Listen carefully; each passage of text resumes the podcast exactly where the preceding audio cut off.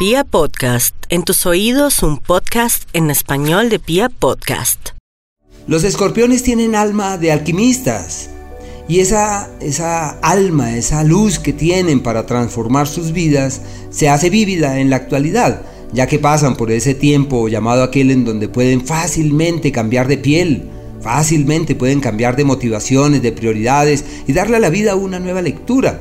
Por eso se le llama el tiempo de la transición en el amor, Marte, que avanza por ese espacio, es eh, tendiente a la pasión y a la profunda conexión con el otro. Es una incidencia muy hermosa la de Marte ahí para el amor y la conexión con el otro. Lo único es que deben estar muy pendientes de la salud. Tienen un par de astros que avanzan por ese espacio como el sinónimo de situaciones descontroladas.